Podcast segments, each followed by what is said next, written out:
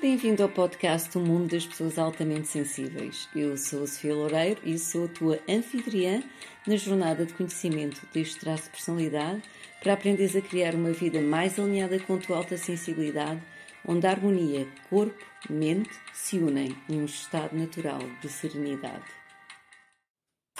Olá e bem-vindos a mais um episódio de O Mundo das Pessoas Altamente Sensíveis. Um, eu decidi dedicar este episódio a fazer uma sessão de perguntas e respostas que quer me tenha enviado, quer, quer, quer porque essas perguntas aparecem frequentemente a nível dos fóruns e dos grupos de pessoas altamente sensíveis. Portanto, estes episódios de perguntas e respostas são dedicados quer-nos a educar em relação ao traço de alta sensibilidade, quer a desfazer mitos que existem em relação à alta sensibilidade.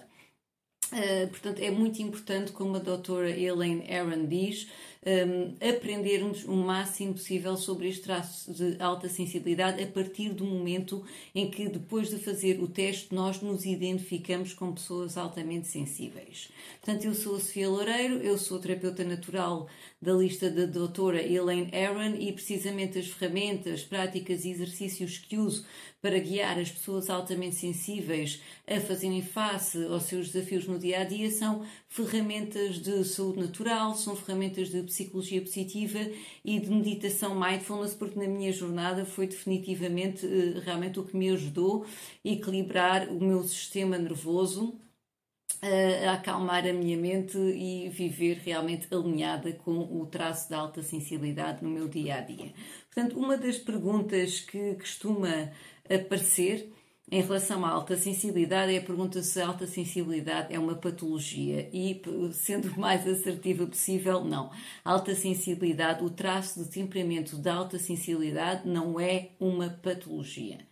É um traço que se encontra, eh, na verdade, em 20 a 30% da população, ou seja, 20 a 30% da população identifica-se com as características do traço da alta sensibilidade e é um traço inato. Portanto, nós nascemos com um sistema nervoso que processa os estímulos, quer externos, quer internos, de uma forma muito profunda. Isso dá origem a uma série de características, tem uma série de dons e tem também uma série de desafios inerentes. Um, este traço de alta sensibilidade, por exemplo, já foi identificado também em mais de 100 espécies animais, portanto, novamente, não é uma patologia. Uh, é sim um, traço de temperamento que foi identificado em mais de 100 espécies animais, precisamente observando como é que os animais atuam na natureza. Portanto, um, este traço de alta sensibilidade é caracterizado pela estratégia de observar antes de atuar e observar os animais interagirem na natureza. Portanto, isto é uma das formas de identificar quais dos elementos dentro de uma espécie e dentro de um grupo são altamente sensíveis. Portanto, não se trata de uma patologia. Isto é uma das perguntas e também às vezes um dos mitos que corre é que o traço de alta sensibilidade é uma patologia. Outra pergunta que acho que advém precisamente desta é se existe um diagnóstico para alta sensibilidade. Não existe um diagnóstico porque não é uma doença. As doenças é que têm diagnósticos. Então, como é que eu sei se me identifico com o traço de alta sensibilidade?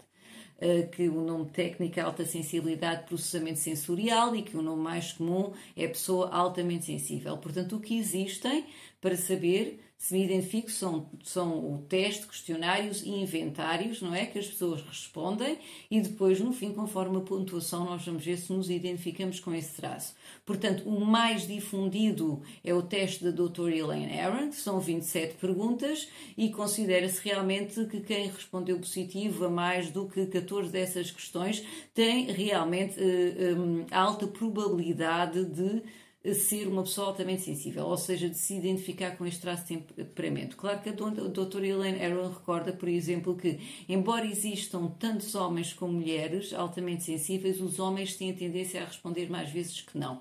Mas isto devido ao condicionamento cultural todo que existe, não é? Em relação à sensibilidade e, e o género masculino. É? Portanto, por exemplo, quem quiser fazer o teste em português, basta ir uh, ao meu perfil e lá vai encontrar uh, o link para o teste.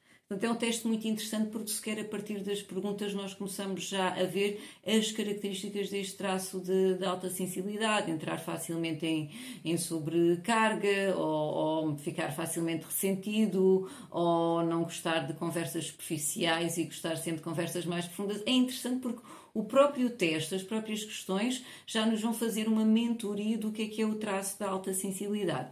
Claro que um teste é um teste, Uh, e nós não podemos envolver quer toda a nossa personalidade, quer achar que aquele teste, ok, é, é, é o preto ou branco. Então, o que é que nós temos de fazer a seguir ao teste é realmente nos ir educando, aprendendo, aprofundando cada vez mais o conhecimento sobre este traço de personalidade e com o tempo vamos ver realmente se nos identificamos com todas as suas características e também identificar em nós as nossas sensibilidades e depois como fazer face no dia a dia aos desafios que se vão apresentando. Portanto, cada pessoa um, irá adequar, adaptar o seu estilo de vida às sensibilidades que tem, de modo, por exemplo, a não entrar em sobrecarga do sistema nervoso, que é uma das características de absorver-se todos os estímulos de uma forma profunda, não é? Portanto, isto é uma das coisas que pode acontecer, entrarmos em sobrecarga, então depois, como tal, podemos entrar em fadiga ou ansiedade, ou sentir dor do, dores no nosso corpo, ou problemas digestivos, tudo isso depois isto são sinais, portanto, nós não temos um estilo de vida alinhado com a nossa alta sensibilidade. Portanto, eu nas sessões, por exemplo, de mentoria, é precisamente isso que nós vamos ver também quais é que são as sensibilidades das pessoas. Portanto, tudo isto é muito interessante, nós nos educarmos o máximo possível em relação à alta sensibilidade. Portanto, a alta sensibilidade não é uma patologia, não existe um diagnóstico, existe sim o que se chama testes ou, ou, ou inventários ou questionários, está bem? Depois, podemos recuperar da alta sensibilidade, isto tudo advém eh, exatamente eh, da mesma questão se a alta sensibilidade é uma patologia.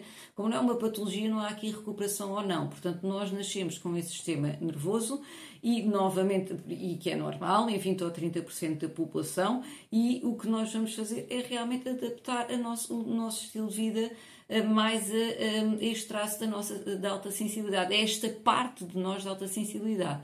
Depois, como é evidente, cada pessoa é uma pessoa, cada pessoa é um mundo, uh, existem muitas variantes e, e, e, muitas formas de viver e conviver com este traço da alta sensibilidade. Infelizmente, o que acontece é que, por vezes, as pessoas são mal diagnosticadas, não é? Por exemplo, e começam-se a medicar para o que, na verdade, são características deste traço de alta sensibilidade. Um, isto acontece, existem casos destes. Lembro-me, por exemplo, de uma, de uma rapariga que era a Daisy, já não lembro do, do, do, segundo nome dela, em que realmente fizeram a rapariga passar por uma série de tratamentos na adolescência bastante fortes e depois, quando vieram descobrir, quando ela já tinha 16, 17 anos, ela veio descobrir era que era uma pessoa altamente sensível. E, portanto, metade das coisas pensavam-se que eram sintomas eh, eram eh, de, de, certas condições, na verdade era apenas eh, tinha sido mal diagnosticada, tinha sido diagnosticada com uma doença quando na verdade ela não tinha uma doença. Portanto, novamente, é muito importante nós conhecermos o mais profundamente o traço de alta sensibilidade. Como é evidente, é, é, podem coexistir condições com o traço de alta sensibilidade. Uma pessoa pode realmente sofrer de ansiedade ou de um transtorno obsessivo compulsivo, ou seja o que for, mas então, mesmo coexistam com o traço de alta sensibilidade, é muito importante que os terapeutas sejam educados em relação eh, ao traço de alta sensibilidade para distinguir, ou seja, eh, diferencialmente o que é que está a vir do traço de alta sensibilidade ou o que é que está a vir dessa condição, não é? Para poder sequer tratar a pessoa de uma forma uh, adequada. Isto a doutora Elaine Arendt, portanto, que foi a psicóloga clínica que nos anos 90 identificou este traço de alta sensibilidade, ela está sempre a referir a importância realmente de haver terapeutas que conheçam este traço de alta sensibilidade e que saibam guiar as pessoas, uh, portanto, que se identificam com este traço, está bem? De modo a não ver uh, diagnósticos errados e medicações erradas e tudo isso. Portanto, mais uma questão que eu achei interessante, por exemplo, que eu vi, era uma rapariga a dizer que tinha uma certa dificuldade em raciocinar rápido. Achava que muitas vezes queria falar tudo de uma vez, mas como vinham tantas ideias à cabeça, acabava por não se expressar bem. Isto realmente não sermos de raciocínio rápido. Um, como nós temos esta característica de, deste processamento profundo, é natural que não somos, por exemplo, de respostas rápidas. Eu não sou de respostas rápidas e, como eu já falei aqui em certos episódios, é precisamente ao termos tanta informação e ela está a ser processada tão profundamente, é como se tivéssemos a informação toda em gavetinhas muito diferentes arrumadas e para nós darmos a resposta certa temos que ir abrir todas essas gavetinhas e analisar e tudo isto. Portanto, é natural que não somos uh, pessoas de respostas rápidas, devido, devido precisamente este processamento profundo que é característico do traço de alta sensibilidade. Por outro lado, eu não sei se vocês repararam, mas eu acho que é muito curioso que normalmente somos de reflexos rápidos. Isto já vem de outra característica do traço de alta sensibilidade, que é também estar a absorver todas as subtilezas do, ambientais, portanto, à nossa volta. E então, eu uh, raramente deixo um copo cair para o chão e partir-se, porque devido a estarmos a absorver precisamente todas as informações sempre, nós estamos atentos a essas hum, coisas mais subtis. Então eu normalmente consigo sempre apanhar um copo antes dele cair, dele cair e partir-se. E até, até se ele cai e parte-se, eh, eu sinto que podia ter evitado aquilo e às vezes é mais porque tenho as mãos ocupadas. É muito engraçado, eu não sei se vocês já repararam nisso dos reflexos rápidos, até podem partilhar aí nos comentários se isso acontece com vocês. Que apesar de não sermos de respostas rápidas, uh, somos de reflexos muito rápidos. Uh, até por acaso é uma questão acho que, que acho que é bastante interessante. Portanto, uh, portanto, não somos de respostas rápidas e a estratégia base do traço de alta sensibilidade é observar antes de agir. Novamente recordo que até nos estudos de animais, no estudo de campo de, campo de, de observar animais e outras espécies de animais, é precisamente assim que nós vamos ver quais é que são os elementos altamente sensíveis. São aqueles que observam primeiro. A estratégia deles é observar antes de atuar. Portanto, a rapidez realmente provavelmente não faz parte da característica do traço da alta sensibilidade. Portanto, mais perguntas. Ok, como, como deixarmos eh, de nos importarmos eh, com o que os outros sentem? Portanto, isto era uma pessoa num, num fórum que estava a comentar que lhe afetava bastante o que as outras pessoas uh, sentem, mas que o contrário uh, não acontece, ok? Que parecia que, que as pessoas normalmente não se importavam uh, tanto. Ora bem, um, realmente o grau de empatia é também uma das características das pessoas altamente sensíveis. Portanto, isso faz com que realmente nós nos importamos uh, bastante uh, com as outras pessoas, que facilmente nos colocamos uh, no lugar das outras pessoas, mas aí depois também temos é que aprender um, a conhecer os, as nossas próprias necessidades, não é? Para não estarmos sempre só a pensar nos outros e colocar os outros como prioridade. Novamente, isto é um treino é um trabalho que podemos fazer sobre nós, está bem? Portanto, é natural realmente as pessoas altamente hum, sensíveis hum, sentirem o, esse alto grau de empatia. Só há que aprendermos então a gerir, educarmos em relação a isso e depois gerir, gerirmos também hum, equilibradamente com as nossas próprias necessidades, aprender a dizer que não. Portanto, tudo isto tem sido falado aqui ao longo dos episódios do mundo das pessoas altamente sensíveis.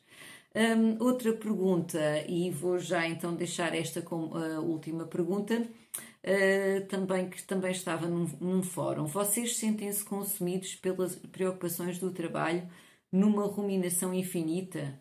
Eu penso em cada detalhe do que fiz e tenho um enorme medo de ter cometido erros e de ser culpado por eles. Preocupo demais por tudo, é impossível relaxar.